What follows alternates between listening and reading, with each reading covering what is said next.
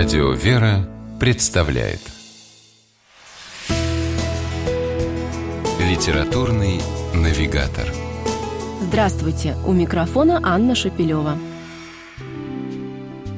Писательница, драматург и журналист Нина Павлова была знакома с Юрием Гагариным. Спектакль по одной из ее пьес несколько сезонов с успехом шел на сцене МХАТа, а ее острых и интересных статей в «Комсомольской правде» читатели всегда ждали с нетерпением. С таким же нетерпением ждут они сегодня книг Нины Павловой. Перебравшись из Москвы в маленький домик у стен Оптиной пустыни и променяв столичный шум на звон монастырских колоколов, писательница не бросила творчество. Она пишет рассказы, темы для которых, как признается, едва ли не каждый день ей подбрасывает сама жизнь.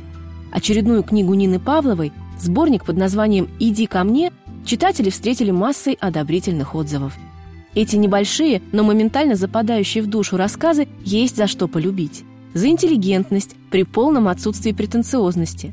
За небанальные сюжеты, при том, что пишет автор в основном о самых простых, обыкновенных людях. За интеллектуальный и всегда уместный юмор. А главное, рассказы убеждают, что жить на этом свете, вопреки известной гоголевской ремарке, вовсе не так уж скучно. Действительно, героям книги Нины Павловой «Иди ко мне» скучать абсолютно некогда – они заняты важными делами. Например, молодой столичный продавец недвижимости из рассказа «Риэлтор Ваня» даром, что живет в эпоху дикого капитализма, людей не кидает, а наоборот изо всех сил старается им помогать. А герои рассказа «Странное послушание» сами того не зная предотвращают страшное преступление, связанное с похищением детей. И уж точно не скучно молодым ребятам из рассказа «Новый год», «Рождество» и «Катамаран» приехавшим восстанавливать разрушенный в советские годы Оптинский монастырь.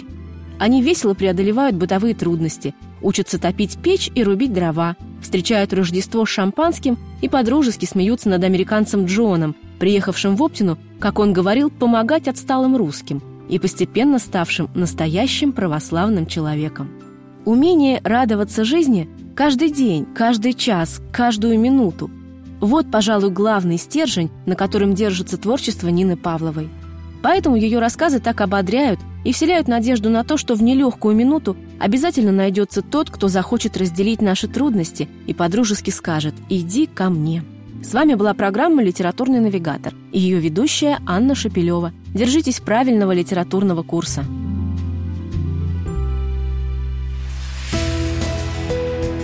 Литературный навигатор.